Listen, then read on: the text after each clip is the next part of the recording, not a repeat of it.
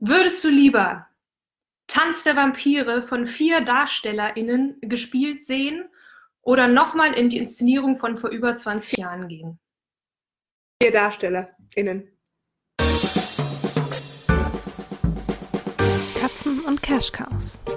Der Podcast über Backstage-Berufe im Musical mit Lisanne Wiegand.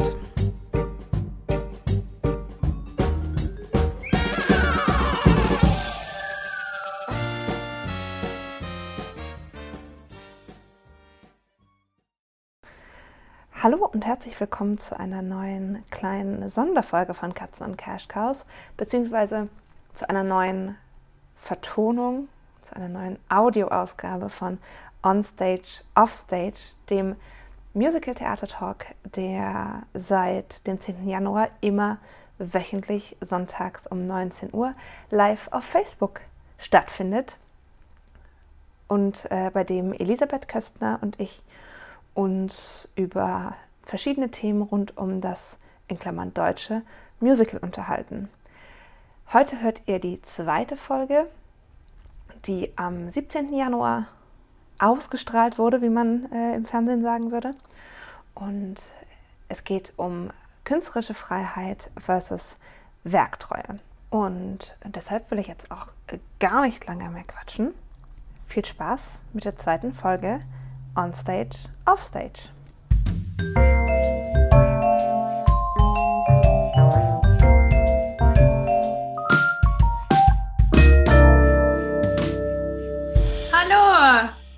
Hallo! Wir müssen, hätten uns eigentlich zum Schluss so umdrehen, so drehen müssen. Wie in dem Jingle, in dem Original-Jingle, wo wir uns so im Kreis drehen. Das stimmt. Eigentlich schon. Äh, den Jingle hat übrigens. Hätte man gesehen, dass ähm, ich eine Peter Kubik, Jogginghose anhabe. Peter Kubik komponiert und der Andreas Unwicker hat es arrangiert. Ich sag's mal dazu. Ja, danke Peter und danke Andreas. Toll. Ähm, weil wir uns ja letzte Woche schon vorgestellt haben, machen wir es diese Woche nicht. Und außerdem haben wir eine Aufgabe zu erfüllen, weil wir ja, ähm, wir wollen ja nur eine halbe Stunde lang sein. Was eine Herausforderung wird und äh, wir nehmen die Challenge an. Wir haben auf Instagram gefragt, ob wir es schaffen werden und wie viel Prozent äh, haben gesagt, dass wir es nicht schaffen. 73 Prozent. Also drei Viertel glauben nicht an uns, wir glauben an uns. Ja. Ja, und äh, falls jetzt jemand das nicht gesehen hat letzte Woche, ähm, es ist so, dass wir eigentlich relativ oder zumindest oh, und schon viele verliere, verliere ich meinen Dings, ey. Ich wusste, dass das immer passieren wird. Es ist kein Onstage, Offstage, wenn du nicht vor einmal dein, äh, dein Nupsi Das verlierst. stimmt. Aber letztes Mal ist es nur einmal passiert. Das war ganz gut. Äh, was wollte ich jetzt sagen? Ach so, für die, die es nicht wissen. Wir äh, sprechen über Musical, Theater und haben uns zur Aufgabe, gestellt, dass immer nur eine das Thema einer Folge weiß. Und letzte Woche hat Lisanne ein ganz tolles Thema gehabt, und zwar ähm, äh, Musical am Stadttheater. Und diese Woche bin ich dran, ein Thema auszuwählen. Und Lisanne, du hast mir schon gesagt, du bist mega aufgeregt. Ja, this is a face von einer Dramaturgin, die nicht weiß, wie das Thema ist. Hm. Soll ich dich mal ähm, entweder oder fragen, äh, Ja. fragen und Ja. okay. Und du sagst mir, ähm, ob du dann schon ahnen kannst, was Oh, ich ich gerne hasse- mit dir besprechen will. Ja, raten, ne? Ich hasse raten. Also nicht raten im Sinne von Schulden in Raten bezahlen, sondern raten im Sinne von guessing. Ja. Bist du fertig? Ja, okay. Also, würdest du lieber Tanz der Vampire von vier DarstellerInnen gespielt sehen oder nochmal in die Inszenierung von vor über 20 Jahren gehen? Ihr DarstellerInnen. Zweite Frage. Würdest du lieber Hair in einem Kontext von USA 2000, äh, ja, 2020 sehen oder eine klassische deutsche Stadttheaterproduktion von Herr?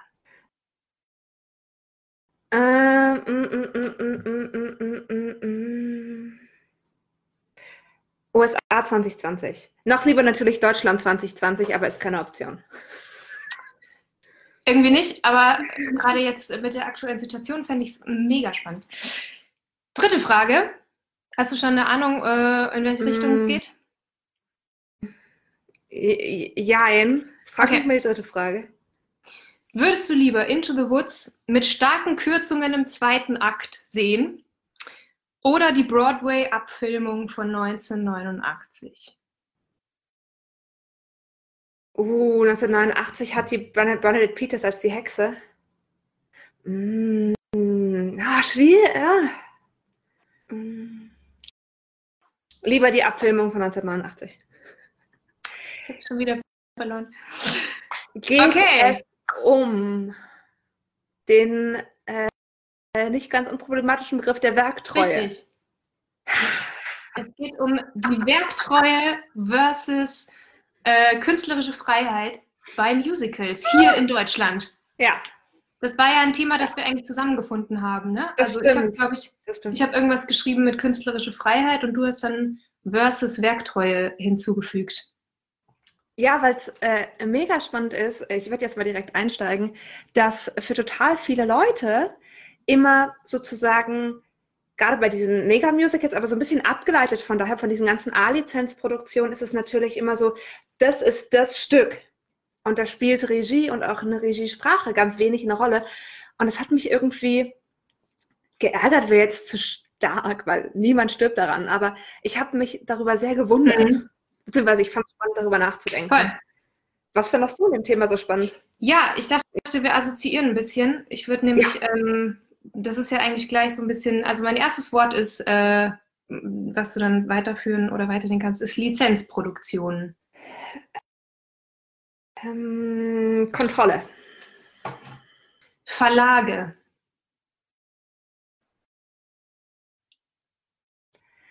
UrheberInnenvertretung. Äh, äh, okay, ähm, deutsche Musicalschreiber. Mm, mm, Zu wenig und zu wenig divers. Ähm, Risikoinszenierungen. No risk, no fun. Ganz geil. Also, ähm, finde ich alles spannend.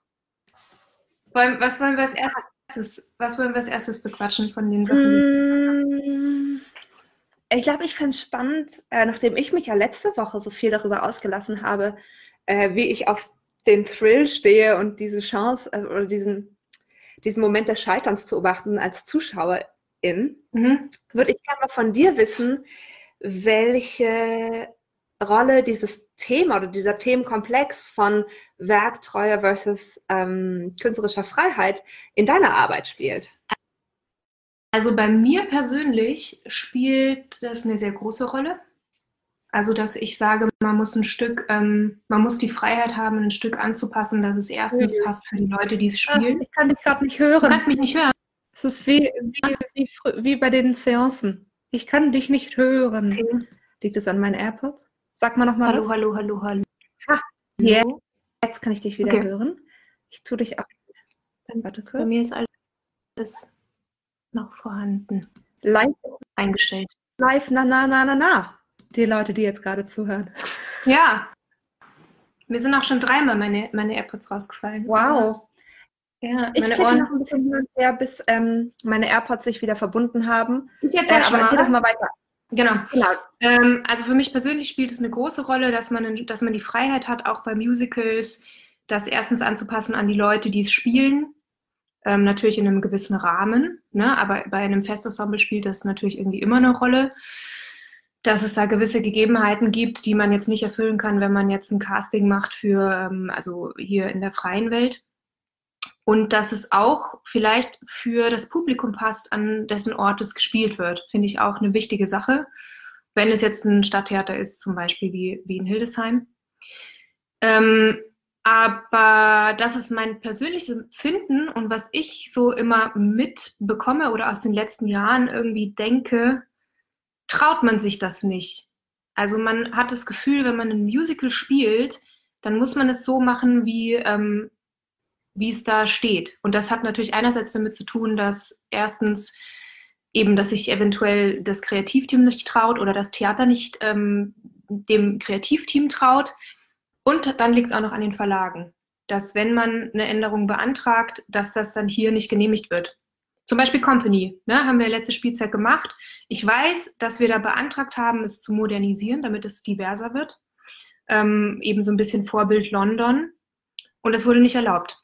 Und das fand ich total krass, weil die haben es ja gerade ein bisschen anders gemacht dort. Ja. Und der deutsche Verlag oder wer auch immer das dann vertreten hatte, gesagt, könnt ihr nicht machen, stand sofort in der Kritik, dass das Stück nicht mehr zeitgemäß ist. Oh, das hat Company nicht verdient. Naja, also.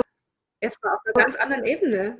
Sagen wir mal so, die Brisanz ist schon mehr, wenn Frau Bobby ist. Ne? Ja. Also, und das ist schon ein bisschen zeitgemäßer, als wenn man Bobby ist. Ähm, jetzt, wenn man London nimmt. Das stimmt. Genau, also das, das ist mein Empfinden, mein persönliches und das, was ich so wahrgenommen habe. Was hast du, was hast du denn so wahrgenommen in der Hinsicht mm. mit Freiheit bei Inszenierungen? Ich, das ist tatsächlich eine ganz, ganz schwierige Frage, weil ich habe ja vor zweieinhalb Jahren, als ich Jasper übersetzt habe, habe ich ja gemerkt, dass ich gewissermaßen so zweigeteilt bin. Und da gibt es dann einmal so die Dramaturgin Lisanne und auch die Theaterwissenschaftlerin, die irgendwie damit Theaterwissenschaft sozialisiert wurde, dass ähm, der Text und äh, der Score und alles nur in gewissermaßen gewisser Weise nur eine Materialität der Aufführung ist und dass es so gleichberechtigt ist mit Inszenieren, also mit Regie und mit Kostüm und mit Live-Erfahrung und allem so gemischt. Und das, darauf stehe ich nach wie vor total und ich finde es auch sehr, sehr wichtig, dass wir nicht immer sehen, der Text ist das höchste Gut. Auf der anderen Seite macht man dann natürlich auch irgendwann so Erfahrungen, dass man irgendwie so Produktionen sieht, wo das, was man auf der Bühne sieht, also jetzt im Musical nicht so, aber in anderen Theaterformen, wo das nichts mit dem zu tun hat, was auf der Bühne steht. Also irgendwie Stichwort diese, ähm, zum Beispiel diese ähm, Frank Kastorf-Inszenierung an der Volksbühne damals, die auch mal verboten wurde, weil die Brecht-Erben sich dagegen gewehrt haben, dass ganz viele Fremdtexte da rein verschnitten wurden, wo ich mir halt immer auf so eine extrem verkürzte Art und Weise denke, Alter, wenn du das Stück nicht gut findest, dann mach halt ein anderes und denk dir nicht, also und fang nicht an, da rumzuschrauben, weil es natürlich auch um so eine Art von ähm, Verpflichtung dem mhm. Stück gegenüber geht. Auf der anderen also geht Seite, schon ein bisschen um, oh, Entschuldige, sag nee, nee. noch zu Ende. Ähm, auf der anderen Seite gibt es natürlich ähm, auch bestimmte, ja, irgendwie Themenkomplexe oder bestimmte Dinge, die einfach wichtig sind, bei denen man sich selbst als Urheberin wahrnimmt für bestimmte Dinge. Also zum Beispiel bei Jasper war ich eine sehr nachgelagerte Urheberin und ich erinnere mich aber zum Beispiel, und das finde ich ganz lustig, dass du das, ähm, dass du das sagst mit der Anpassung an den Ort, an dem es gespielt wird. Ich erinnere mich, es gibt in Jasper eine Stelle, in der der Bösewicht ähm, irgendwem droht, also der soll irgendwie, der soll jetzt was machen, ansonsten mhm. irgendwie, like I'm knocking you into next week oder ich verbanne dich dort und dorthin, wo klingt XY. Und da ging es eben dann sehr stark in dem Originaltext darum, dass das ein Ort ist, ähm, in Bezug auf die Stadt, in der es spielt, ähm, wo es nicht cool ist zu wohnen. Und ich weiß noch, ich habe da dann hingeschrieben, irgendwie halt, habe das so an, an Berliner ähm, wie sagt man, an Berliner Gegebenheiten angepasst. Und ich habe dann aber da reingeschrieben, äh, bitte anpassen für den Ort, an dem es spielt, weil es bringt überhaupt nichts, wenn jemand sagt, und ich verbanne dich, wie klingt Berlin-Marzahn? Und niemand weiß in Hildesheim, bei Berlin-Marzahn weiß es vielleicht in Hildesheim, wie es da ist, jemand, mhm. aber sonst eben nicht. Und da ist es dann natürlich so, dass man glaube ich, oder so ging es mir zumindest, weil ich bin nicht da aber auch auf eine Art irgendwie eitel und nicht ganz so progressiv, wie ich das möchte, dass es schon so bestimmte Dinge gibt, aber während manche Dinge sehr frei sind, dass man irgendwie sagt so, okay, bis hierhin und nicht weiter, weil, und das ist die Kehrseite der Medaille, glaube ich, äh, von dem, was du erzählt hast, was in der Kritik stand, äh, das sei nicht modern genug oder es sei nicht aktuell. Das ist, wenn jetzt zum Beispiel unfassbar viel Text geändert werden würde bei einem Stück.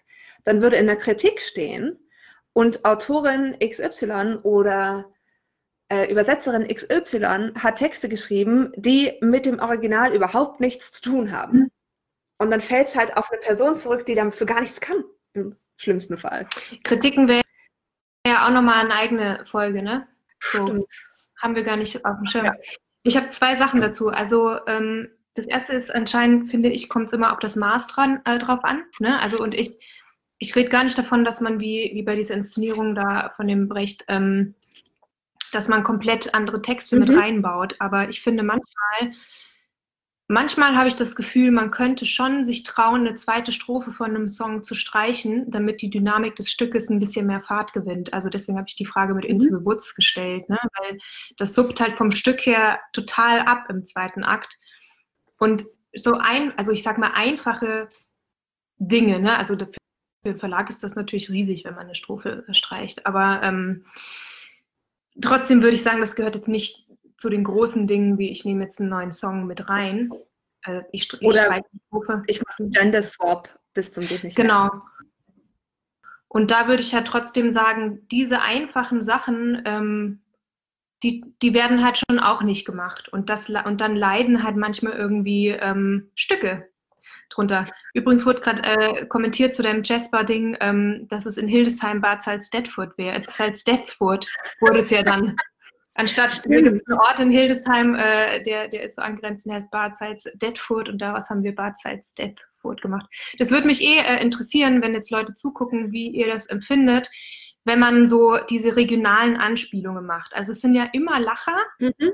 und ich persönlich finde es schwierig, wenn man so eine Anpassung an einen Ort macht. Ähm, ich meinte eher, und das ist mein zweiter Punkt, dass man ein bisschen eventuell die Leute, die es Mhm. gucken, im Auge hat. Wenn man, Mhm. ähm, also gar nicht, dass man dann explizit, ähm, das ist ja immer so der, der einfachste Weg, dann das anzupassen. Ne? Man nimmt jetzt irgendwie so einen Ort, der in der Nähe ist oder einen regionalen Politiker.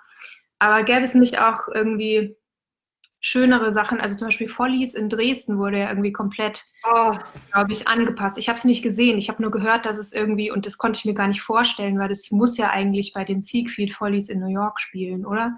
Aber dort spielt es Ja. in Dresden. also ich muss sagen, ich, ich, ich war damals in der Premiere, lang vergangene Zeiten. Ähm, und es war, äh, das war eine Produktion, die und auch eine Anpassung, die so behutsam war und die so, eben das, was du sagst, die so auf diese, auf die Menschen, die das potenziell anschauen und die es auch de facto angeschaut haben, so zugewandt war, diesen Menschen. Also man muss sich ja vorstellen, als sie Premiere hatten, war gerade 30 Jahre Mauerfall und die ähm, äh, neue Intendantin im Staat, in der Staatsoperette und die waren ja von, sind ja vor ein paar Jahren in dieses ähm, Kraftwerk Mitte gezogen, aus dem alten Haus, was wirklich eine, auch eine DDR-Tradition hatte und irgendwie, was glaube ich für viele Dresdnerinnen und Dresdner, ähm, um dass ich es jetzt genau wüsste, ein total ähm, nostalgischer Ort war.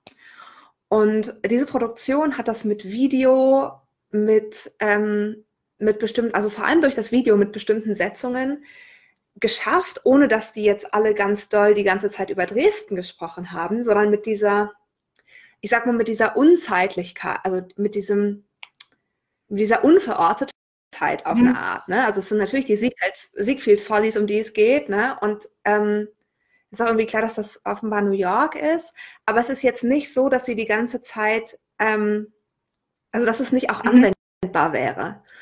Und auf eine Art und Weise ist daraus ein so zugewandtes Aufbruchsstück geworden, Mhm. was in diesem Aufbruch nicht verleugnet hat, dass es mal eine Geschichte gab und diese Geschichte tatsächlich nostalgisch von bestimmten Leuten ähm, rezipiert wird. Und das hat mich so fasziniert und es hat auch zu großen, großen Teilen funktioniert. Und ich bin bis heute auf so eine sehr vermessene Art und Weise.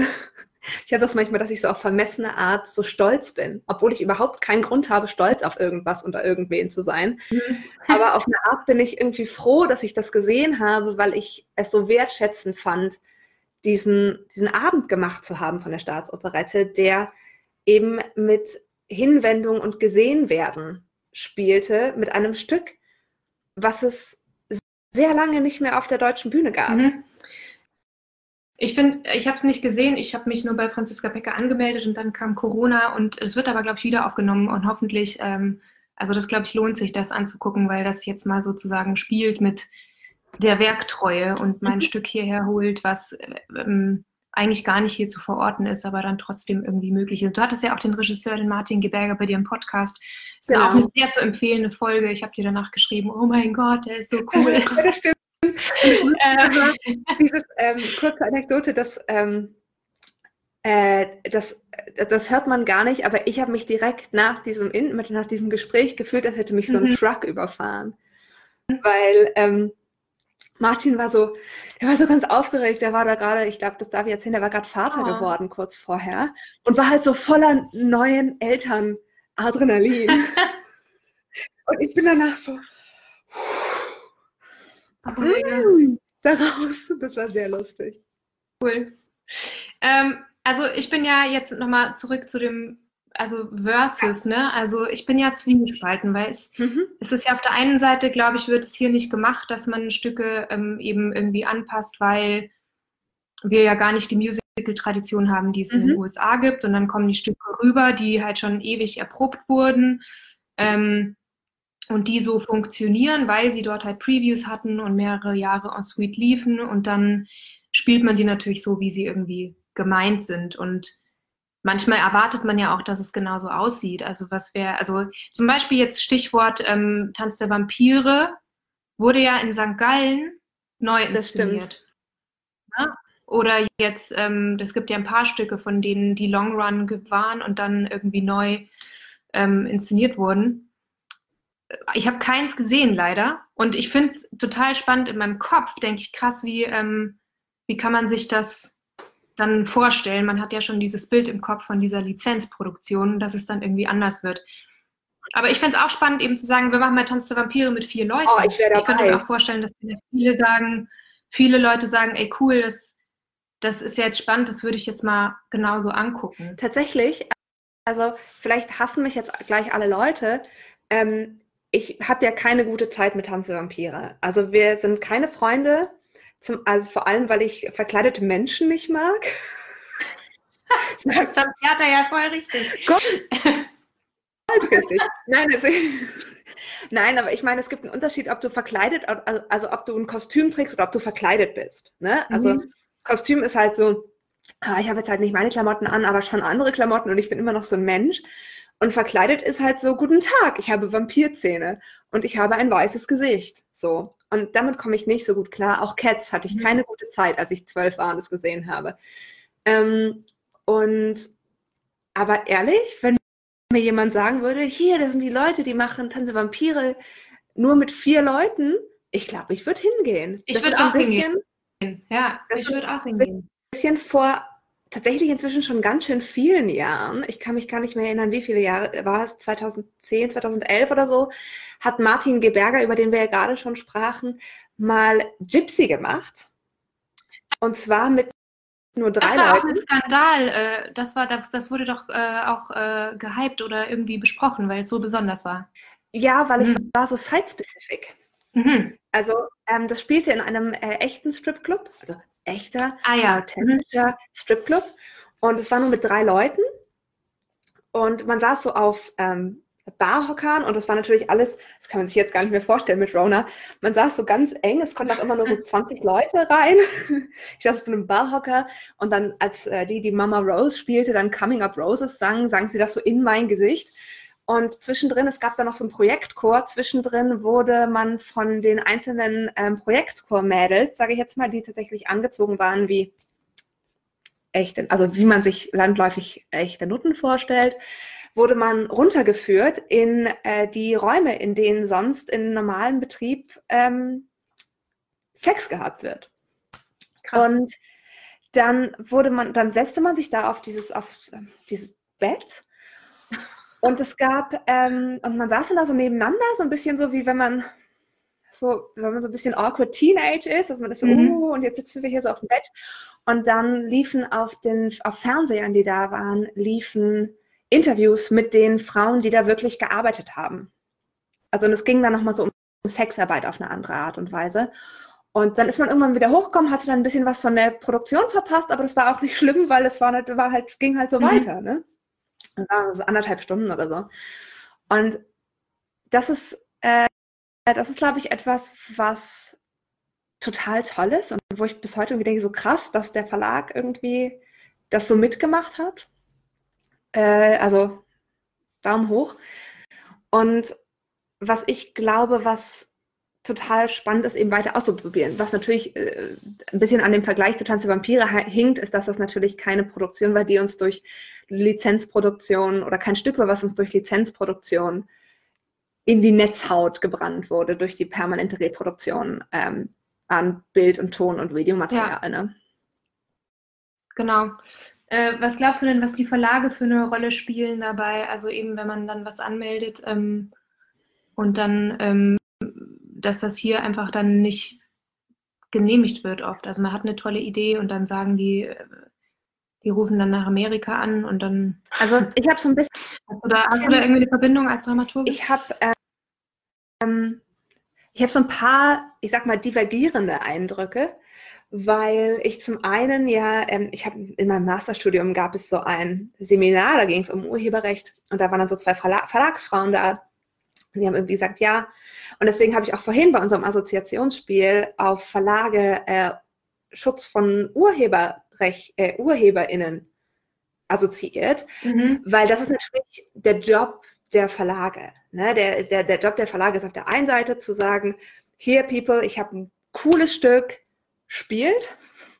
Und auf der anderen Seite ist natürlich auch zu sagen, bis hierher und nicht weiter und damit auch so eine Art, ja, den, ich nenne es jetzt mal den harten Kern des Stückes irgendwie zu äh, abzugrenzen, weil ich das Wort beschützen irgendwie doof finde, aber irgendwie abzugrenzen gegen Übergriffigkeit, gegen ähm, ja, im Grunde negative Einflüsse. Und da ist so ein bisschen diese Balance dazwischen, dass wir natürlich auch, also die werden jetzt nicht, Stephen Sondheim, wenn wir nochmal bei Company bleiben, werden die nicht bei jedem Ding anrufen und irgendwie sagen, huh, hier ist das, die wollen das modernisieren, aber halt nicht so doll, aber schon so ein bisschen und so. Und ähm, das ist dann auch noch ein Theater, das kennt er vielleicht noch gar nicht, etc.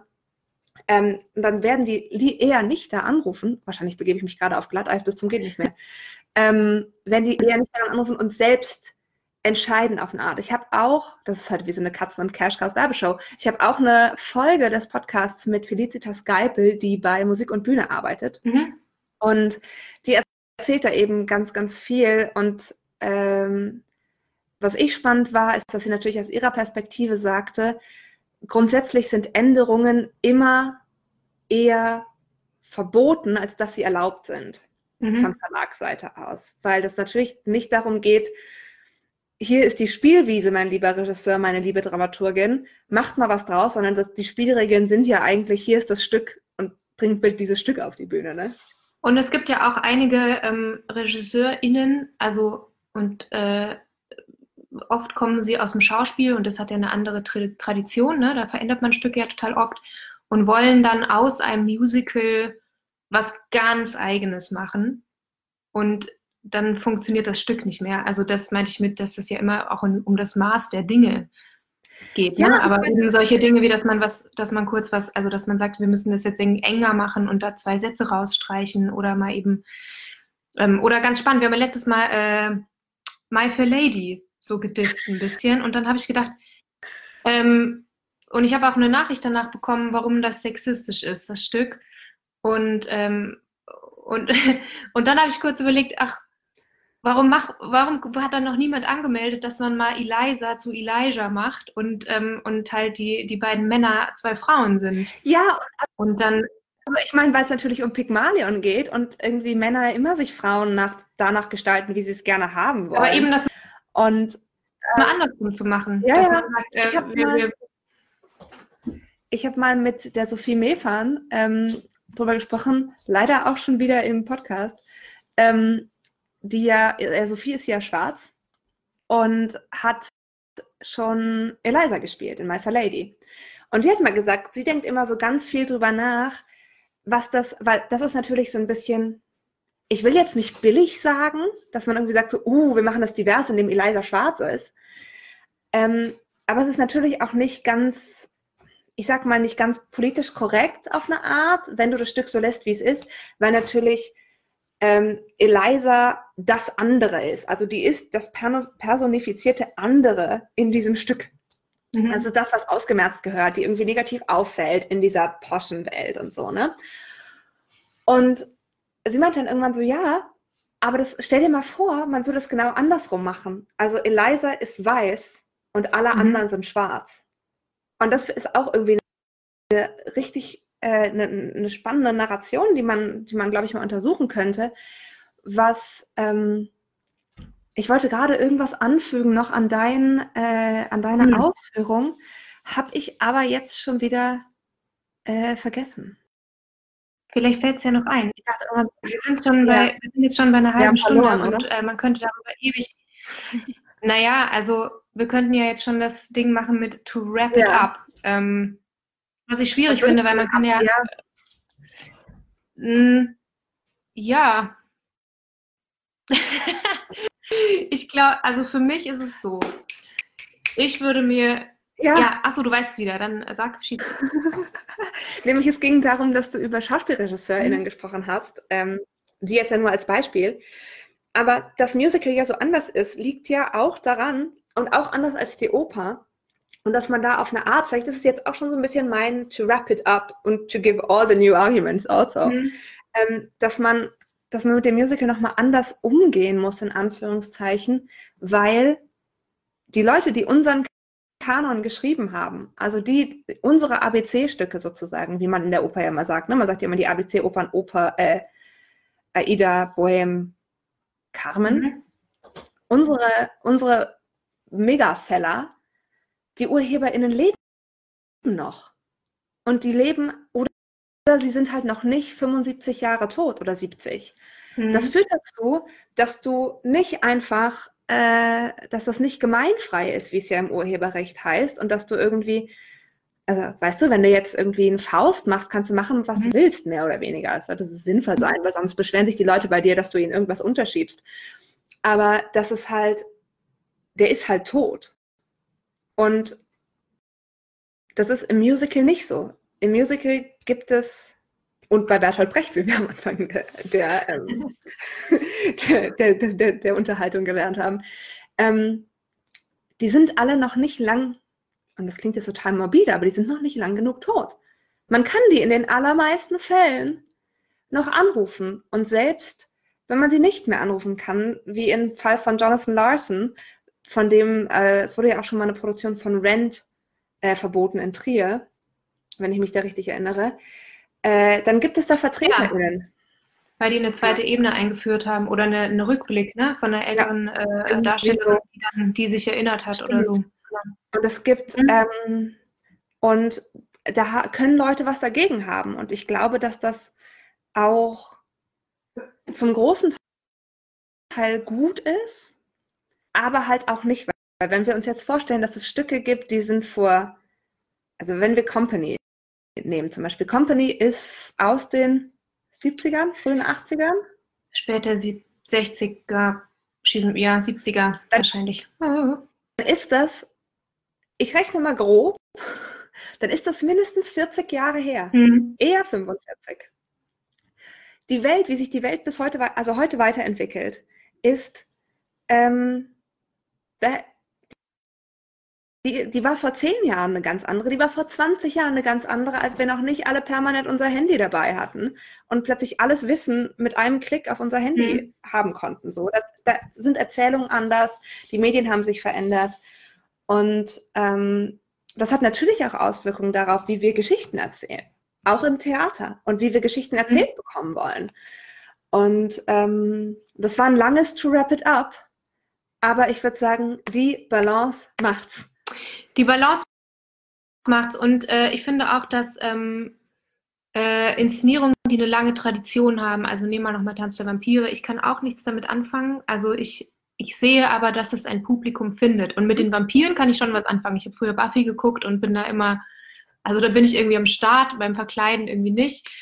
Ähm, aber ich sehe, dass, dass ein Publikum das braucht, dass man kultmäßig, wie auch bei der Rocky Horror Show, das abfeiern kann. Und dann finde ich auch cool, wenn das genauso noch 50.000 Jahre läuft. Aber ich finde es auch gut, wenn es die Möglichkeit gibt, es anders ja. zu machen. Und ja, vor allem, ähm, wenn es ähm, dann kultig ist, sorry, ist es halt Folklore, ne? Also dann ist es halt so, wir gehen jetzt mal ins Museum. Das ist wie her so machen, wie man sich die 60er vorstellt. Ja. So ein bisschen. Toll. Und, und ja, es stimmt. Und ich, also, und ich finde halt vor allem, wenn man, wenn wir nochmal hier letztes Thema ähm, Stadttheater, Musical im Stadttheater nimmt, finde ich es wichtig, wenn man da die Möglichkeit hat, die Stücke anzupassen an das Ensemble, das man hat. Oft spielt ja auch das Musiktheater äh, Musical ähm, oder man hat halt nicht genug Geld, um Gäste zu engagieren, was natürlich schade ist, ähm, aber das sind dann wieder strukturelle Sachen, über die wir auch noch reden wollen. Und ähm, dann finde ich es halt wichtig, dass natürlich weiß man vielleicht in einem Stück, das ist jetzt die große Tanznummer, aber wenn ich jetzt jemanden habe, der noch nie getanzt hat, dann finde ich doch eine Alternative, dass dieser Mensch sich trotzdem optimal ähm, präsentieren kann. Und es gibt ja auch ganz viele Leute, die so arbeiten und Regisseurinnen, die so denken und das genauso inszenieren. Ähm, aber es gibt halt auch die, die das reinpressen wollen in das, was man kennt. Und deswegen ist mein Wrap It Up, ich verstehe Kult und ich fände es aber auch geil, wenn man offen wäre dafür zu sagen, wir machen das Beste, was wir mit einem Stück machen können, an diesem Ort mit diesen Leuten. Tada! um das komplette letzte Wort zu haben, Pro-Tipp, wenn man, eine, wenn man ein Stück macht und da kommt, ist eine Rolle of Color und man hat keine Person of Color, die diese Rolle spielt, dann ist das in einigen Fällen okay. Was nie okay ist, ist diese weiße Person dann anzumalen. Um im Sinne von Black und Yellow Face die, diese Person of Color abzubilden. Nie okay. Das war mein meine kleine Soapbox, auf die ich mich jetzt gerade gestellt habe und gesagt habe, who people know. Das stimmt, und wir hatten ja den, wir hatten ja wieder, äh, wir hatten ja bei Rent ähm, äh, Diskussionen darüber, weil wir es mit einer komplett weißen Cast mhm. gespielt haben. Und der große Punkt, also wir konnten es strukturell nicht bieten und es hatte sich auch für dieses Jahr im Ensemble faktisch niemand Schwarzes beworben. Also Leute, bewerbt euch äh, für die Music Company Hildesheim. Und auch ähm, sonst, immer. Sichtbarkeit, ja, people. Und die äh, und der große Punkt war halt, dass es nicht kommuniziert wurde. Ich glaube, wenn man im Vorhinein gesagt hätte, okay, also natürlich ist es schwierig, überhaupt Brand zu machen, wenn man keine diverse Cast hat. Ähm, aber diese Entscheidung ist halt irgendwie gefallen und äh, dann müsste man halt vorher sagen, ähm, wir wissen, dass es irgendwie so ist und es tut uns irgendwie mega leid und das wurde nicht gemacht, dass man vorher klar kommuniziert, warum das so ist, dass es strukturelle Gründe hat. Ähm, und dann ist es natürlich explodiert. Also es ist wirklich buchstäblich explodiert. Ja, und das war für uns als DarstellerInnen halt total ja, krass dann, ne? Also, ähm, weil, also ich habe ja Joanne gespielt. Yay! Äh, und das ist dann doof, weil dann gehst du halt irgendwie, gehst, singst du das und denkst die ganze Zeit, ich bin fehlbesetzt, ich darf das nicht, ähm, ich darf das nicht singen. Und ich kann ja nicht sagen, ich kann ja mein, meine, ich kann ja nicht verweigern, ich kann ja meine Arbeit nicht verweigern. Ne? Wenn die mich darauf besetzen, kann ich hingehen und sagen, ich finde es nicht in Ordnung, aber ich riskiere nicht. Also das ist dann wieder ein Thema für sich. Ich werde mal, wenn, oh. wir hier, wenn wir hier aufgelegt haben, werde ich mal, äh, aufgelegt, so als ja. Telefon sein, ähm, dann werde ich mal einen Link noch raussuchen und den noch sozusagen unter dieses Live-Video äh, tun, was ein ganz spannender englischer Aufsatz ist von einem ähm, Amerikaner auf Color, der sowohl auf der Bühne steht, als auch ähm, äh, Autor ist, von auch, auch Musical-Autor und auch Theaterstücke, glaube ich, schon geschrieben hat. Und der hat einen Aufsatz geschrieben über ähm, Broadway und rassistische Strukturen und Mechanismen.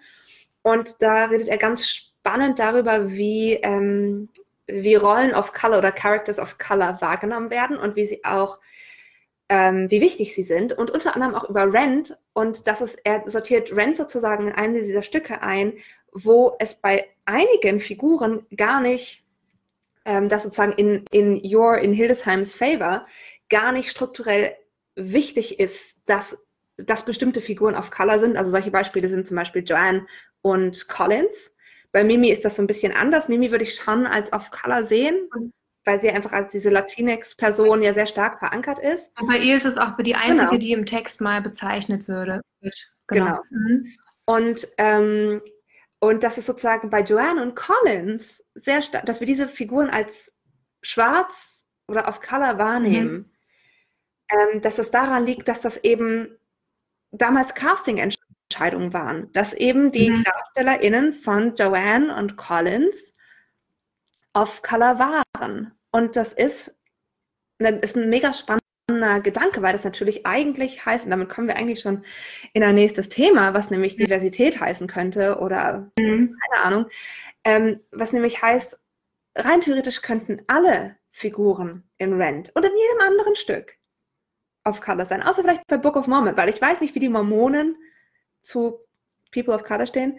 Ähm, aber es könnte auch gleichzeitig keine sein. Ne?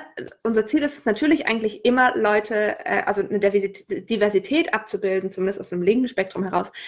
Aber, mh, mm, also halt. Der, der Idealzustand wäre ja sowieso, dass es einfach egal ist. Also ich meine ja, natürlich. Dass es nicht immer so ein random Black Girl gibt. Genau, genau. Also und dann, ja, also es gibt ja auch Beispiele äh, von Inszenierungen, wo, wo man natürlich dann sofort denkt, hey, das geht ja genetisch gar nicht, wenn sie jetzt die Tochter ist. Aber eigentlich sollte es halt scheißegal sein. Ne? Also und es dann, ist halt auch Theater und keine biologische Dokumentation.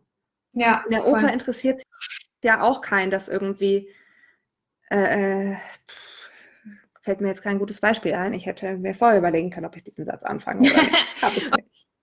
Okay, wir sind jetzt auf einmal bei Diversität gelandet, was ich aber gar nicht schlimm finde.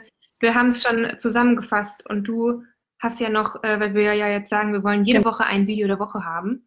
Genau. Aber technisch nicht, genau, und uns ist aber technisch irgendwie nicht möglich, ähm, das irgendwie einwandfrei abzuspielen. Deswegen haben wir gedacht, wir lassen es mal ähm, bei euch, ob ihr es anguckt oder nicht, und posten den Link in die Kommentare. Das mache ich jetzt mal direkt und du kannst ja schon mal was dazu sagen.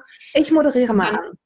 Richtig. Weil wir haben gerade über Diversität gesprochen und dass es ähm, ganz, äh, äh, ganz wichtig ist, Diversität abzubilden. Das hat jetzt überhaupt nichts mit diesem Video zu tun. Denn äh, dieses Video ist äh, ganz spannend und als mich das erreichte, war ich irgendwie sehr äh, äh, freudig überrascht und ein bisschen aufgeregt, weil ich hatte im letzten Frühjahr, als dieses Video online ging, hatte ich eine ganz große obsessive Phase mit diesem, mit diesem Song. Das ist ein Musikvideo. Denn es gibt einen äh, jungen amerikanischen Komponisten, der heißt äh, Joey Contreras und der hat, ähm, viele Leute aus dem Musical-Bereich kennen den zum Beispiel von diesem einen Song äh, Love Me, Love Me Not oder also viele Sachen, die so Natalie Wise auch eingesungen hat. Und der hat ein Stück geschrieben zusammen mit einer Librettistin. Und dieses Stück heißt Forget Me Not. Und das ist ein sehr heutiges Stück, denn es spielt in einer äh, underprivileged Community an einer, an einer Küste. Und dort wird ein Wal angeschwemmt und es geht ähm, und sozusagen dann davon ausgehend wird ein alt, eine alte Mordserie wieder aufgedröselt, aufgerollt. Denn vor einigen Jahren gab es ganz viele tote junge Frauen. Und äh, das wird eben von einem Journalisten wieder aufgerollt. Und parallel gibt es die Geschichte dieser jungen Frau, die wir in diesem Video sehen, ähm, gesungen von der grandiosen Kirsten Anderson. Ich meine, du kennst äh, Kirsten, äh, Anderson aus verschiedenen Ryan Scott Oliver Videos, wie ich weiß, ähm, die ich unfassbar gut finde und die auch dort wieder ganz fantastische Arbeit leistet. Und es ist ein Song, der heißt Underwater. Und er erzählt die Geschichte ihrer Figur Gail. Und Gail ähm, wurde als Mädchen entführt und hat ganz lange mit ihrem Entführer dann eine ganz lange Geschichte mit dem. Es gibt dieses Video Underwater, was ich großartig finde. Es gibt noch ein anderes Video, das heißt Coming Up for Air, also ein anderer Song. Der ist auch von ihrer Figur und die sind beide ganz, ganz toll. Und wenn ich jetzt einen Bogen schlagen müsste zu dem Thema dieser Folge, das ich ja vorher nicht kannte, dann würde ich sagen, ich wünsche mir zwar mehr Mut im deutschsprachigen Musical auch neue Wege zu gehen mit vorhandenen Stoffen, aber ich wünsche mir auch mehr Mut, neue Wege mit neuen Stoffen zu gehen und sehr heutig zu werden. Und Forget Me Not ist äh, wahnsinnig heutig und sehr, man würde sagen, so ein bisschen so deutsche Dramatik fast, also so, so Schauspiel fast schon von der Thematik her. Und ich bin sehr intrigued, ich bin sehr gespannt, wo dieses Stück hingeht. Und äh, freue mich, wenn wir jeder für sich jetzt dieses Video anschauen. Alle.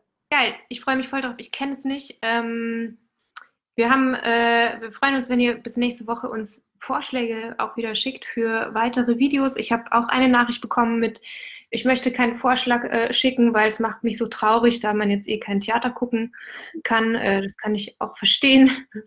Aber vielleicht geht es uns ja besser, ja, wenn wir zusammen neue Sachen äh, äh gucken. Oder also neue Sachen, euch die in Self-Quarantine Self genau. erschienen sind, wie Underwater zum Beispiel. Wir haben es nicht geschafft, bei 30 Minuten zu bleiben, aber es ist jetzt aber eine Dreiviertelstunde, aber fast. Nächste Woche machst du wieder ein Thema, Lisan. Ich freue mich voll drauf. Ich mich auch. Ähm, keine, keine Ahnung, wo es hinführt, worum es geht. Natürlich äh, würden wir uns auch freuen, wenn ihr Themenvorschläge habt und sagt, das müsst ihr doch mal diskutieren. Und jetzt dancen wir wieder. Jetzt richtig? dancen wir, weil einmal ist nicht genug. Richtig. Also bis nächsten Sonntag um 19 Uhr, wenn ihr Bock habt. Äh, viel Spaß beim Tatort oder was auch immer ihr macht gleich. Ich weiß gar nicht, welcher heute kommt. Ich glaube, wir gucken ihn nicht, aber. Ja, nicht. Na gut. Deutsch. Bis nächsten Sonntag. Bis dann.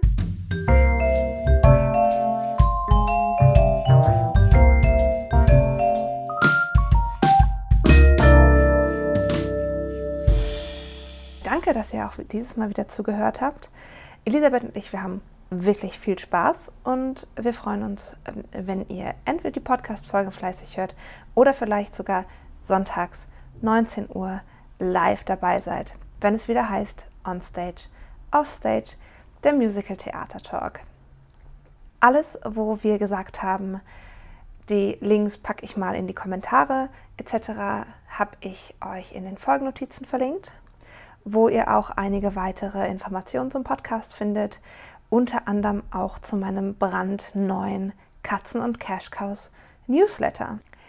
Der startet nämlich nächste Woche, also Anfang Februar, und wird euch dann einmal im Monat Hintergründe, besondere Tipps und allerlei anderes, was mir sonst noch so einfällt, in eure Postfächer senden. Ich freue mich, wenn ihr auch da dabei seid. Und nun, bis wir uns wieder hören oder wieder lesen, zum Beispiel in meinem Newsletter auf Instagram oder Facebook jeweils unter Katzen und Cash Cows. Bleibt mir nichts mehr anderes zu sagen, außer habt eine musikalische Zeit und guckt hinter die Kulissen. Ciao!